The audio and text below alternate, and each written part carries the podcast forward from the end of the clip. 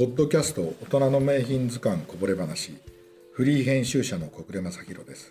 スタイリストの伊藤誠一です。今回は映画1917でマーク・ストロングが着ていたトレンチコートというかミリタリーコートの話をしたいと思います、はい。1917もちろんご覧になっていただいたと思うんですが、いやすごいすごい映画でした。え なんかあのーまあ戦争映画も結構好きで見るんですけど、ええ。プライベート・ライアンとかね。えはい。あの生々しい感じじゃなくて、えなんか情景が綺麗だったり、はい。映画全体のトーンがすごい綺麗だっまあ、これはねせんあの2019年の作品なんで、うん。最近なんですけど、はい。実際にアカデミーで撮影賞とか、うん視覚効果賞かな。はい。録音賞とか取って。るカメラワークがもう本当すごい。にだってすごくてずーっと、はい。いあの追いかけて撮ってる？そのなんていうの兵士のはい。一日を追うみたいな映画ですもんね。なんかもうそ僕らもその場にいるようなうん。臨場感があるうんって、うん。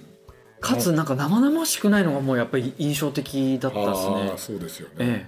え。でまあそこで、なぜトレンチコートかって、え、はいはいはい。言うとそうずーっと見てトレンチどこに出てくるかなと思っていろいろ見てたんですけど、ええええ。あのあれですねマーク・ストロングっていう、あのキングスメンとか、はい。えーいろんな、えーあと何だろうな。いろんなえーものに出てる、はい。ハリウッドで、イギリスの悪役を演じるんならこの俳優って言われてるらしいんだけど、はい。まあ、彼が将校役で、はい。主人公の一人が亡くなった時にあお友達ですね。うん友達がね。でもう一人友人が助ける時はいはいに出てくるのがこのマーク・ストロングで、はい彼が着てるのが、はい。どうもトレンチコート臭いというか、なるほど。いうのを僕なんかネットでどっかで見たんですよはい。でそう言われてちゃんと見たらトレンチコートっぽいなんかベージュのカーキのちょっとロング丈の。はいはいはいはいただ、はいはいなんかねディテールは、うんいわゆるトレンチじゃないのかなって思ってて、えだからこの企画で伊藤さんといろいろやってる時も、トレンチコート風のが出てくるんだけどっていうふうに言いつつ、えはいおっしゃってました。うんうんって言っててで、あのーいろいろ資料を調べてたらはい。とあるイギリスのねあの老舗アウターブランドの すごい。カタログで、はい。えーっとトレンチコートは、本本をお持ちいただいて。えーえー1914年にできたというふうに書かれてて、でただここに書いてある通り読むと実のところトレンチコートの原型を制作したのが、誰でいつ誕生したかは定かではないというふうに書いてあって、はい。つまりでも1914年にはトレンチコートができてて、でしかもトレンチっていうのは伊藤さんもご存知のように塹壕という意味だから、第一次世界大戦であの1917も塹壕のシーンで出てきますね。ほとんどそそこじゃないですか、はい。ね、だからそそこに出てこないわけは ない。ないないっていうので。であのマーク・ストロングが来てたんでじゃあもう小暮さんここもう革新的にそのトレンチのんもう原型となるものをちょっとまた紹介できたらなっていうそうそうそう。そういう狙いがあるんですね。そうなんですよ。なるほどそうなんですよ。それでさらにこういろいろねこう調べていったらですね、はい。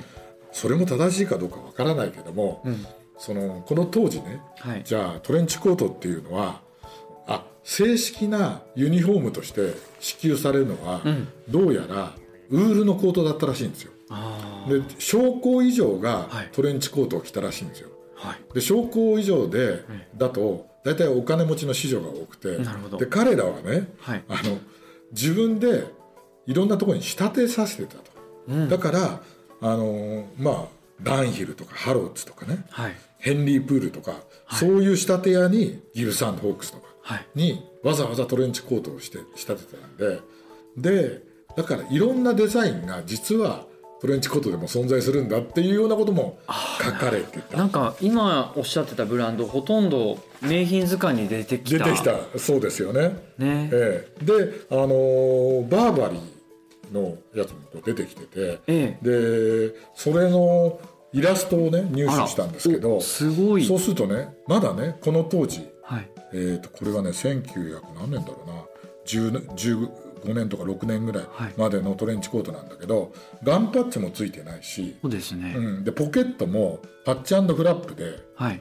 えースラッシュポケットじゃないしでこれが当時のバーバリーの形だったっていうんですよ、なるほど、うん。でそれを考えてもう一回1917を見たら、はいはい。あマーク・ストロングが着ていたコートもいや確かにそうなってました。ガンパッチはついてないから俺最初ガンパッチついてないから、あれトレンチと違うんじゃないかと思ったけどその当時はないし、あのマーク・ストロングが着てたスミス隊が着てたやつはパッチポケットだったんだよね2つね。大きくね。大きくね、はい。だからパッチフラップじゃないけど、はい。パッチポケットだったから、あこれはねなんかね生地もねちょっと柔らかそうなん柔らかそうなね。感じがするじゃないですか。します。うん。はい。うん。であの映画ねあのじゃあもうあれ元になってるトレンチ元になってる可能性も本当高いですそうねそうそうそう、であの主人公の2人がね、ええ。着てたやつが、革製のジャーキンっていうね、こう道着だだったでしょね。かっこよかったかっこよかったよね。今でも着たいなみたいな感じ。で他のこうトレンチ塹壕をこう歩いてくる時に、はい。他の人たちもみんなあれを着てるんだけどそこに合うちょこちょこにの人たちが、はい、ちょっとターバンを巻いてそうそう車がちょっとこうぬ,、ま、ぬかるみにはまった時にずっと押してた、まあ、あの彼もなんかトレンチチのそのーフなねやつを着てたりとか。着てましたね。そう。だからやっぱりねちゃんと作ってるなっていう感じがして、あのね面白い映画だったなっていう気がするんですけど、はい。まあね、まあ、ここのさやっぱり一第一次世界大戦でさ、あのカルティエのタンクがはい、生まれたようにさやっぱり戦争っていろんなもの作るうん、失うものも多いですけけどどねあの生み出したものも多くて、そうですね。やっぱりそういう意味ではトレンチコートって、ええ。第一次世界大戦がその、えあの生み出したものの一つだから、それが脈々と今につながってるんだろうかなっていう、またね残るんですよね、そういうものってね、はいはい。やっぱりその生死をかけたかけてこう作る、まあはい。ガジェットだったはい。り洋服系っていうのはやっぱりもう残りますよね。そうですね。まあ、機能美も素晴らしいし。そうですね。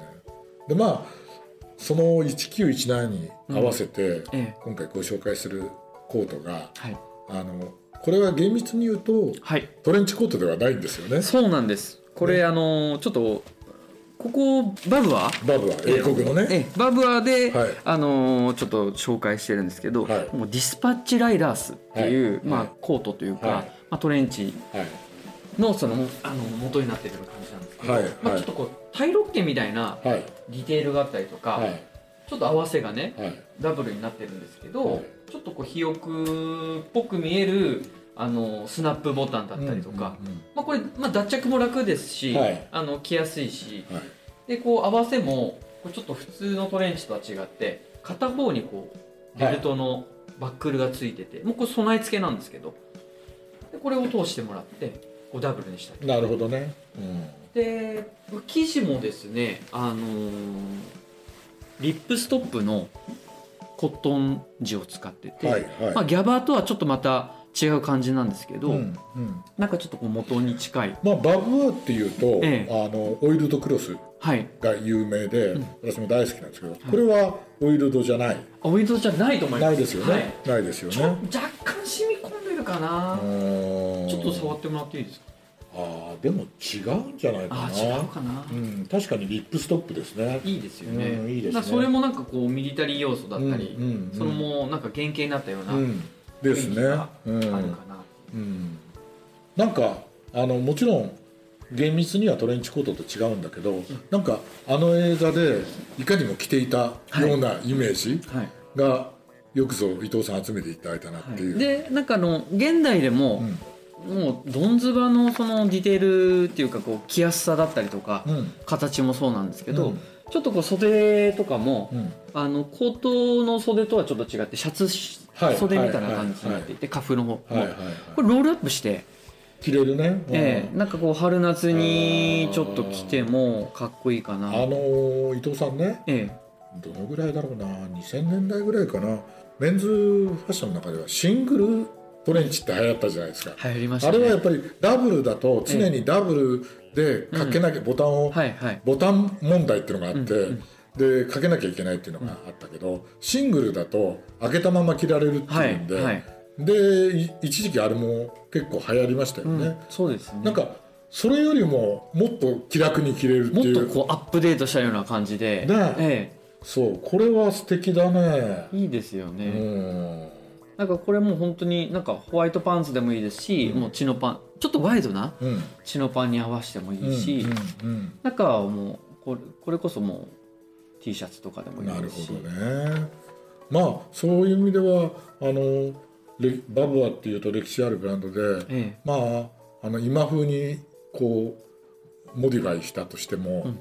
リデザインしたとしてもなんか英国的な匂いとかこうミリタリーの良さみたいなのもちゃんと分かってる。男好きですよねこの辺はこれはかっこいいよね。ね色もねすごいオリーブドラブっていうか、うん。緑色で。うん、であとまあやっぱりロイヤルワラントもね持ってるぐらいだからね。持ってるぐらいですから。うん、そうですね、うん、なあこれはとっても素敵だし、はい。今のね人たちがうんトレンチコート風になんかそうト。レンチはちょっと、うん。まあ着づらいっていう人はもう。こういうトレンチも、うん。まあ、コートもうん、あってもいいかな、まあ、シャツ感覚で羽織ってもらってもすごいいいと思いますし、まああのね、まあ、これ風な大陸圏のコートなんかも、ええ。ここ何年か大流行りで。そうですね。ね。やっぱり大陸圏は日本のブランドでも結構作ってる作ってるとこあるよね。ます。多いですよね、ほら大陸圏が元になってトレンチコートも作られてるからそう今回こういうのがね言いたくて このそうそう。5回目に、まあね